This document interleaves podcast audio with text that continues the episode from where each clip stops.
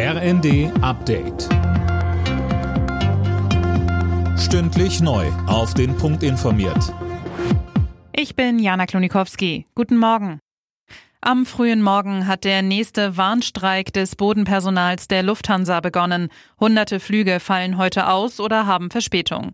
Die Airline schätzt, dass etwa 100.000 Passagiere betroffen sind und nur maximal ein Fünftel der geplanten Flüge überhaupt stattfinden kann.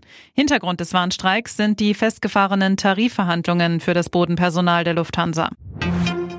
Die Behörden in Russland geben die Leiche des toten Kreml-Kritikers Alexei Nawalny erstmal nicht frei. Sie soll für mindestens zwei Wochen einbehalten werden, um die Todesumstände zu klären, heißt es.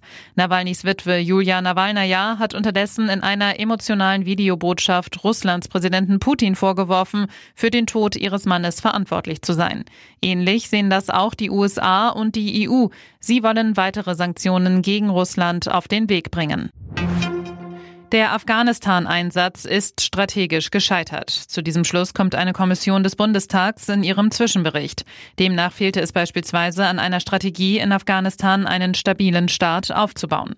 Kommissionsmitglied Egon Rams sagte im ersten. Wir wollten Afghanistan A den Frieden bringen, B die Sicherheit bringen, C Afghanistan wieder aufbauen. Wir wollten eine demokratische Gesellschaft schaffen. Und diese Ziele waren einfach zu hoch angesetzt. Sein Kollege Winfried Nachtwey wurde noch deutlicher. Es ist ja das größte Scheitern bundesdeutscher Außen- und Sicherheitspolitik seit ihrem Bestehen. Der Regisseur Martin Scorsese wird bei der Berlinale heute Abend mit dem goldenen Ehrenbären für sein Lebenswerk ausgezeichnet. Der 81-Jährige gehört zu den erfolgreichsten Regisseuren der Welt. Zu seinen bekanntesten Filmen zählen beispielsweise Die Farbe des Geldes und Gangs of New York.